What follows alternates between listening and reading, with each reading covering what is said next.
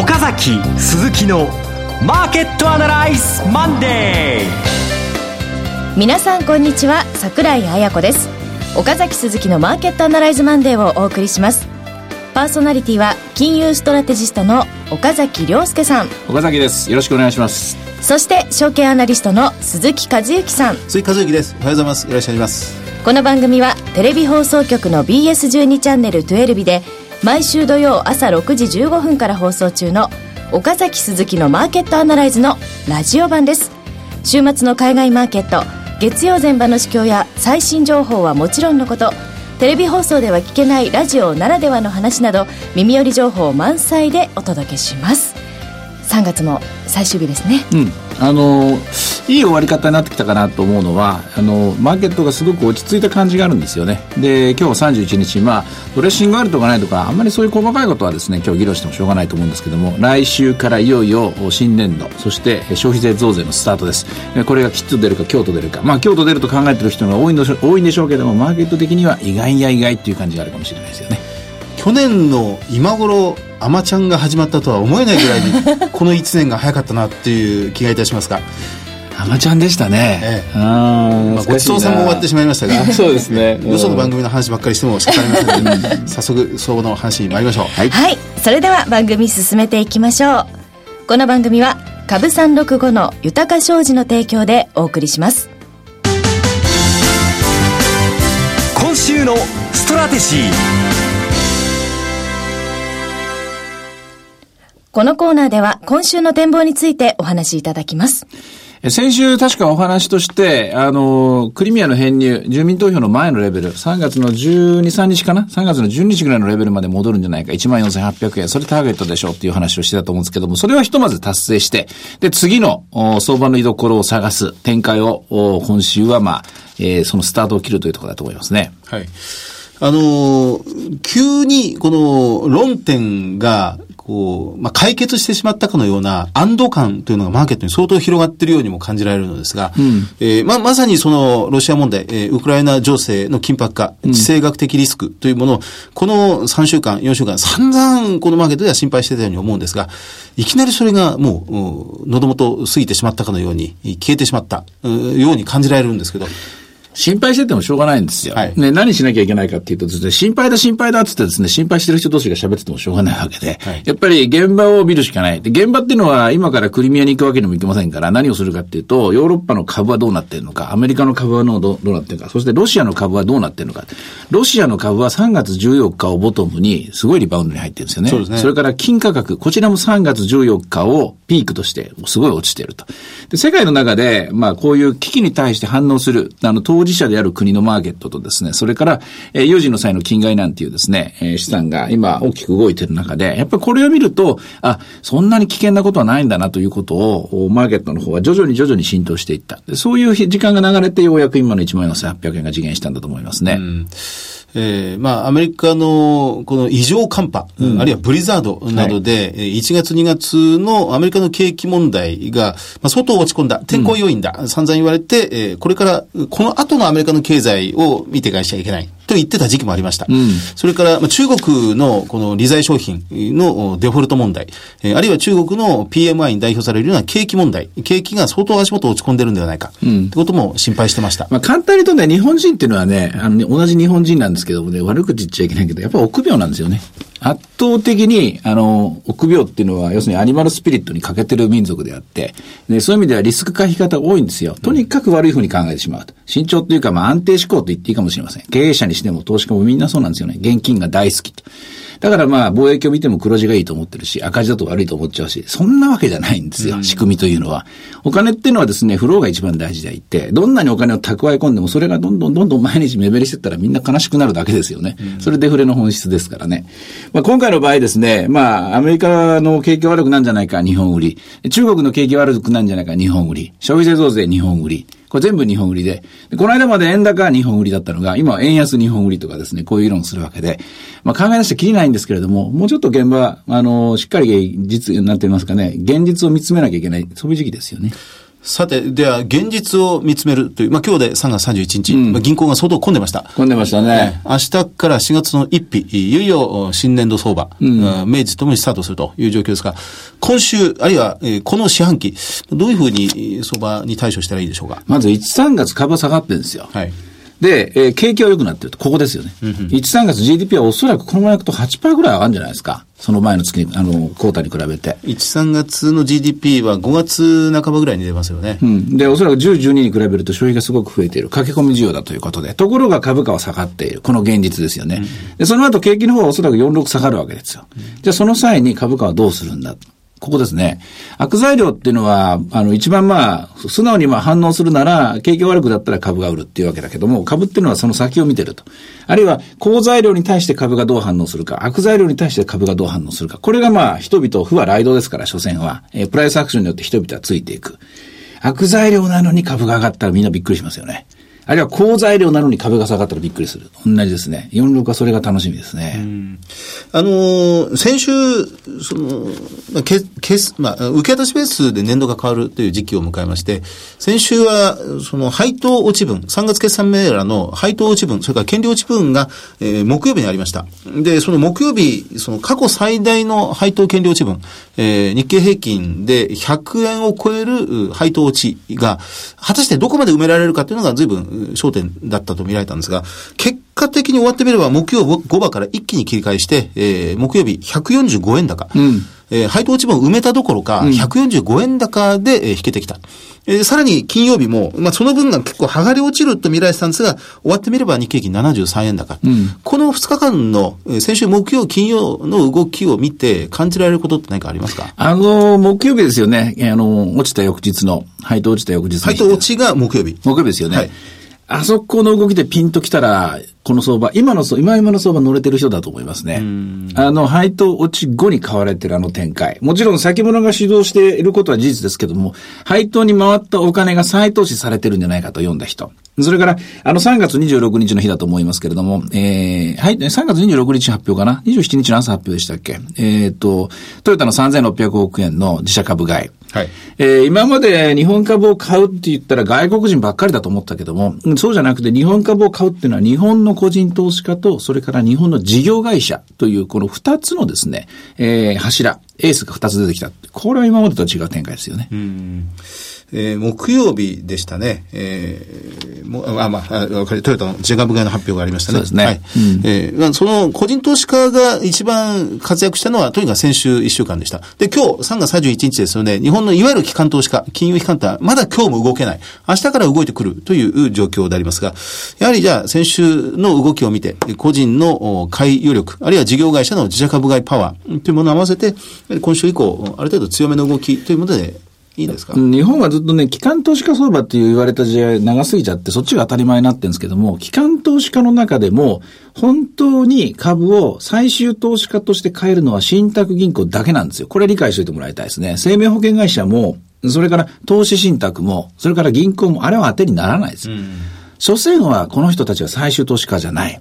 生命保険会社は保険加入者のお金を預かってるだけですから、保険が解約されれば株も売られる。銀行も預金者のお金を預かって運用してるだけですから、これが、えー預金が崩されればこれも売られる。投資信託なんていうのは見事にですね、えー委託者のお金ですからね。それに対して生命保険会社も昔やってましたけども、年金ですよね。今信託銀行に預けられてるのがほとんどですけどね。これは最終投資家です。だから個人投資家と年金、ここが株を支えるべきなんですよね。で、他の連中がですね、株にやたらと口出して入ってくるもんだからリーマンショックが起きるわけで。あれは、要するに金融仲介業の連中のですね、クラッシュですからね。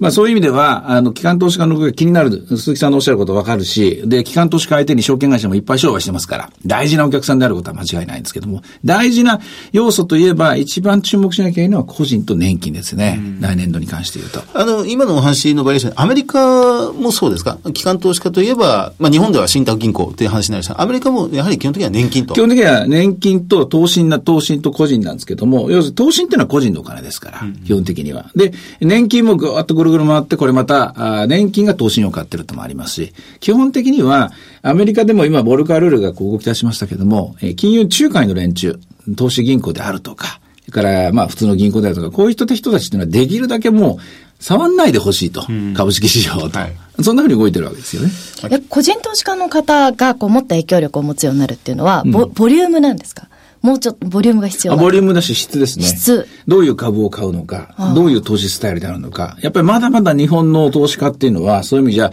まあチャートだけ見て動くとか、あるいは、まあどういうんですかね、噂話とか、えー、それからまあ耳寄り情報とか、間違っちゃいないと思うんですよ。間違っちゃいないと思うんだけども、やっぱり、えー、まあ何かしら自分なりのスタイルみたいなものを作っていかないと、やっぱり振らされますよね。上がった時に買って下がった時に売ってっていうスタイルを、えどうしてもまあ続けていってしまう。それをなんとかまあもう少し安定的に、安定的かつ効率性、この二つの二律背反するものをですね、あの追いかけていく。これが投資の難しいところなんだけども、やっぱり勉強しかないですよね。すいません、なんか今日は硬い話ばっかりしてますね。年度末。あのーえーまあ、今の桜井さんのご質問も、私もなんか答えたいこといっぱいありますけどね、あの、アナリストのカバレッジがすごい減ってしまってるっていうのがあるんですよね。カバレえアナリストが調査してる銘柄が、その、3500社上場している中の1000社も多分ないはずなんですよ。今、外アナリストが減ってしまっていて。で、機関投資家ってのは基本的に買える銘柄がすごく少なくて、買えない銘柄ばっかり、規模が小さすぎるとか、アナリストが何も判断しないとか、あるいは信用格付けが低いとかですね。いくつかあって。で個人はその関係ありませんから、いいと思ったら何でも買える、あの、原則はですね。でそそのあたりで、個人のパワーと機関投資家のパワーっていうのは、そ裾野が全然違うような気がするんですけどね。えっ、と、すみません。えー、明日から4月1日です。で、まあ、先週もお話ししたこの時期、岡崎さん、えー先週おっしゃってましたけど、あの、もっと大きなことを考えるべきだろうと。今は、この、今週上がりますか？来週そばどうなりますか？よりも、むしろお金をどこに振り向けるか、アセットアロケーションをピシッと決める時期なんじゃないか、なんてお話しされてましたが、まさにそういう観点で言えば、今は何を、どの程度持つべきだと、本来考えるべきでしょうか？やっぱりリスクアセットですね。リスクアセットのうちのどのリスクアセットを取るかと。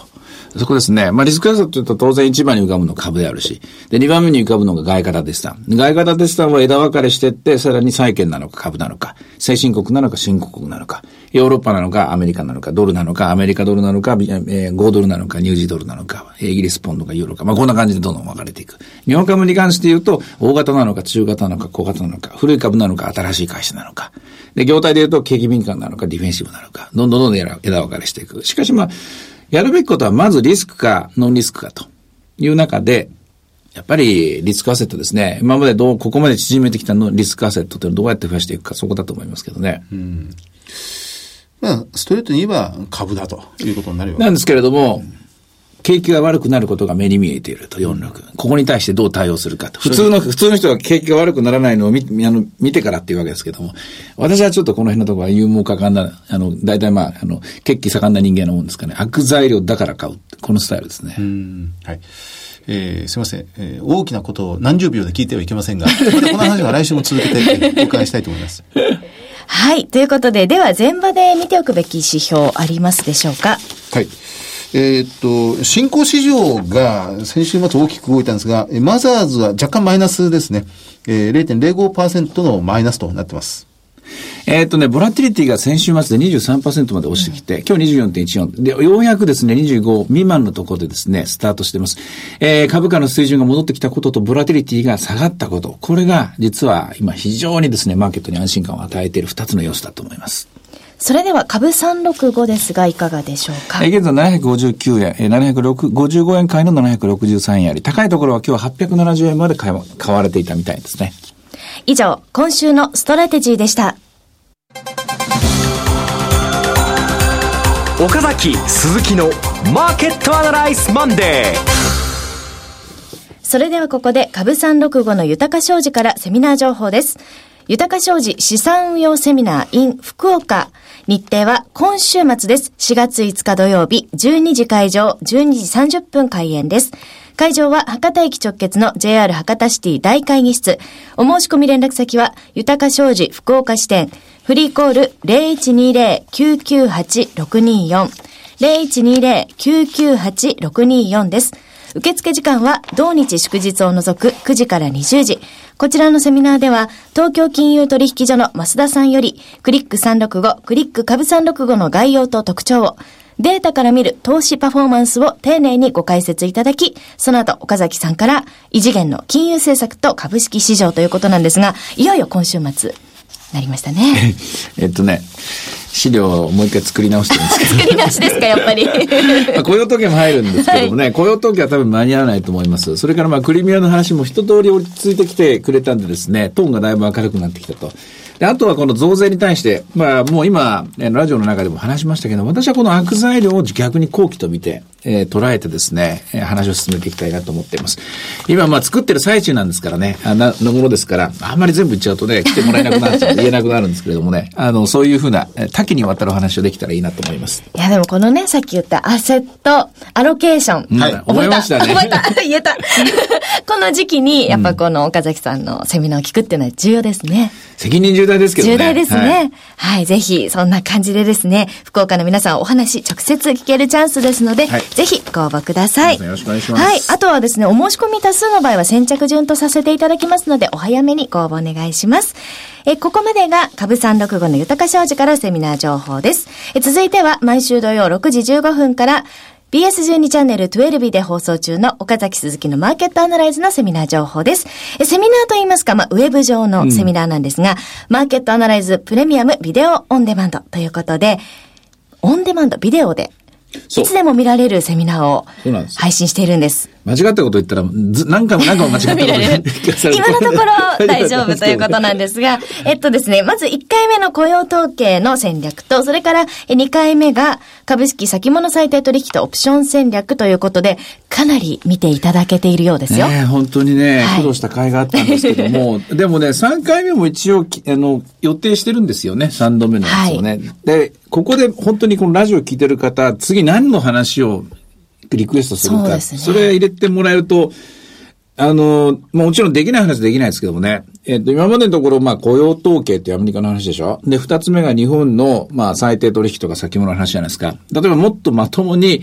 まとものまともの景気って何っていう話も別にいいですし、それやっぱりみんなとやっぱりこうインタラクティブに、あの、独りよがりでないビデオオンデマンドにしたいと思うんですよね。で、こういうものって一番そこ大事だと思うんでね、確信をついてるかどうか、本当にアタッチしてるかどうかっていうとね、くつ、あの、あの密着できてるかどうかっていうところですよね。そこを知りたいなと思うんですけどね。もうここはね、い 1, 時間ぐらい、まあこれ50分ですけども、ええみっちりその話題だけでやっているので、やはりテレビではない、ですよね。ビデオオンデマンドならではの、これね、鈴木さん、はい経済ものって不思議なんもんでね、30分にまとめようと、まとめようと思うと30分だし、よ4時間話そうと思うと4時間できちゃうんですよね、これね。そうですね。あの、何でも連動してますから、そうそうそう広げていけばいくらでも無限に広がりますそう。経済ってそこが面白いところなんですよね。だからですからそういう意味じゃ、えーぜひ皆さんのリクエストお待ちしてますのでよろしくお願いします。はい。え、今回のウェブセミナーですが、いずれも無料となっております。ぜひご視聴いただきたいと思います。えーホームページから、えートップページからですね、左側の方に VOD というボタンがありますので、そこをクリックしていただければ簡単に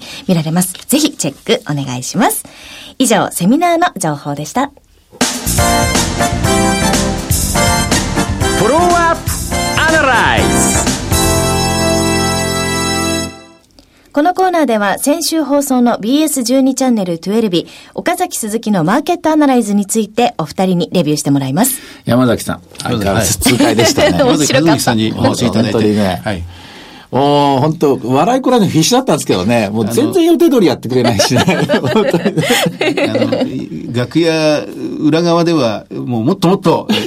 過激な発言がいっぱいあるんですがピーっ。ていうのをかぶせないといけない。でもあれが欲しくてね、あの、大事なところでお呼びしてるんですけどね。あの、まあ、ボックス相場がしばらく続くだろうということをもう、かれこれ半年以上言い続けてらして。でも結構、だからレンジは広かったんですね。そうですね見てらっしゃる。まあ、木相場って言うと4、500円かと思うんですけども、やっぱり山崎さんぐらいのね、ベテランになると、木相場やっぱ2000円ぐらい見てらっしゃったんでしょうね、おそらくね。1万4200円を、まあ、かれこれカウントすると7回今回の、下げ相場でら、まあ、下値トライして、えー割り、割らなかったので、えーそこから反転する。まあ、しばらくは戻り相場、ボックスの上限に向けての戻りというのが十分出てきそうだということはおっしゃっておりましたね。まあ上限っていうのは、一応戻り高値が1万6000ですからね、はいそこまであるんでしょうけども、あの、いい材料、えー金融緩和とそれから成長戦略ですよね。この2つ乗っかると1万8000、1万9000ということもおっしゃってましたね。はい。それから、ニュース項目でも先週末を触れたのですが、配当金に、まあ何度もこう触れてしまうんですけどね、やはり上場企業の配当金総額が、まあ過去最高にどうやらななりそうだと。いうことです。うん6兆9000億円。まあ日経新聞調べということになるんですが。7兆ですかはい。うんで、まあ自社株買いと合わせると、えー8兆円規模の、おまあ、買いインパクトうんというものが今のマーケットに出てきていると。あ、でも自社株買いの総額としては、上限枠としてはおそらく今のペースでいけいけばですよ、5兆、6兆ぐらいいくんじゃないですかね。そうしますと、配当分と同じぐらいのものが、マーケットにはマックス出てくる可能性があるただもちろん。ん上限なんでそれが実行されるかどうかは別なんですよね。はいだから少なく見積もるとその半分とすると、まあ10兆ぐらい、10兆。ぐらいじゃないですか。これって今までにはない流れなんですか？全然ない。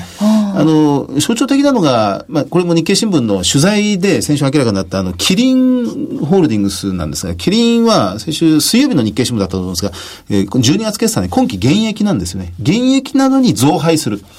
ということを日経新聞の取材で明らかにしたんです。まあ、M&A 合戦なんです。今、食品業界ではサントリーとかアサヒホールディングスとかですね。なのに、まあ、キリンホールディング、キリンビルに関しては、その、良い物件がなくなったので、お金が余ったから、これ、溜め込まずに、もう株主に還元する。現役だけど増配するっていう、そういう考え方が、もうどんどん今広まってるような気がするんですよね。やっと我々の声が届いたんですよ。設備投資にするか、配当にするか、自社株買いにするか、この3つに1つだと。4つ目の内部留保はないと。ここまでずっと言ってたんだけども、やっと二十何年経ってですね。はい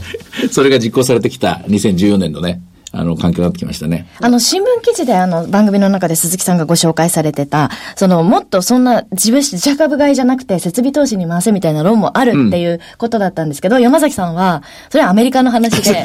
とりあえず日本は、そう、日本はまだ考えなくていいまあ、って。そこまで全然言ってないから、もうガンガンやれと。やれって言ってましたねやれということをおっしゃってましたけどね。あの、日経ブリタス、この週末の新聞にも出てましたが、若い人ほど、女性ほど今株式投資に非常に熱心で、やはり配当利回りが非常に高い、銀行預金から比べてはるかに高いので、若い人はどんどんこれから株式投資に熱心になっていくんではないかというお話もかなり、まあ、論としては世の中出てくるようになりましたね。当たり前にね、株式投資がすぐ目の前にあって、もうすぐ身近なものとしてある時代になっていきつつあると思いますよ。普通に。ね、それで若い時からやっていれば、その山崎さんみたいなベテランの人が増えてくるっていうことでね。そうそう、みんなあんな風になったらなるって怖いですけどね。そうなんですよ。あの、鈴木さん、なんかいい銘柄ありませんかって聞かれるときは、ほとんどがこれからものすごい値上がりする銘柄のことを案にえー前提として聞かれることが多いんですからね。なんかいい銘柄ないですかってこうよく聞かれるんですよ。でも、値上がりだけじゃない、キャピタルゲインじゃなくて、インカムゲインというものが、もっともっと個人投資家の中でも、投資の主体として、えー主軸としてこれから重要視されてくるんじゃないかなというふうに思いますよね。はい。さあ、それでは今週の注目ポイントに行きたいと思うんですが、雇用統計統計ですね。まあ、ええ雇用統計でもちろんまたガラッと変わるケースもあるんですけれども、基本的にはおしめ買いで、えー臨んでいいんじゃないでしょうか。えーかなりマーケットは安定を回復してきたと思います。えー始まる、この番組始まる前に、えーディレクターの鎌田記者、鎌田さんとお話ししたんですが、いつもお昼ご飯で買っている98円のコンビニのアンパンが、明日から、4月1日からいくらになるんだろう、なんてことを盛んに心配されてたんですけどね、これ103円になるのか、108円になるのか、うんうん105円になるのか、いよいよ消費税が明日から引き上げられます。あ、それとね、単価発表なんですよ、明日。あ、そうそうそうそう。だから明日の単価と為替の動き、これは見ておいた方がいいですよ。あんまり予想しないでもう素直に見た方がいいと思いますね。えー企業の採算レートどの辺かとかね。はい。はい。岡崎鈴木のマーケットアナライズマンデー、そろそろお別れの時間です。ここまでのお話は、岡崎亮介と、鈴木和之と、そして桜井彩子でお送りしました。それでは今日はこの辺で失礼いたします。さよならこの番組は、株三六五の豊か商事の提供でお送りしました。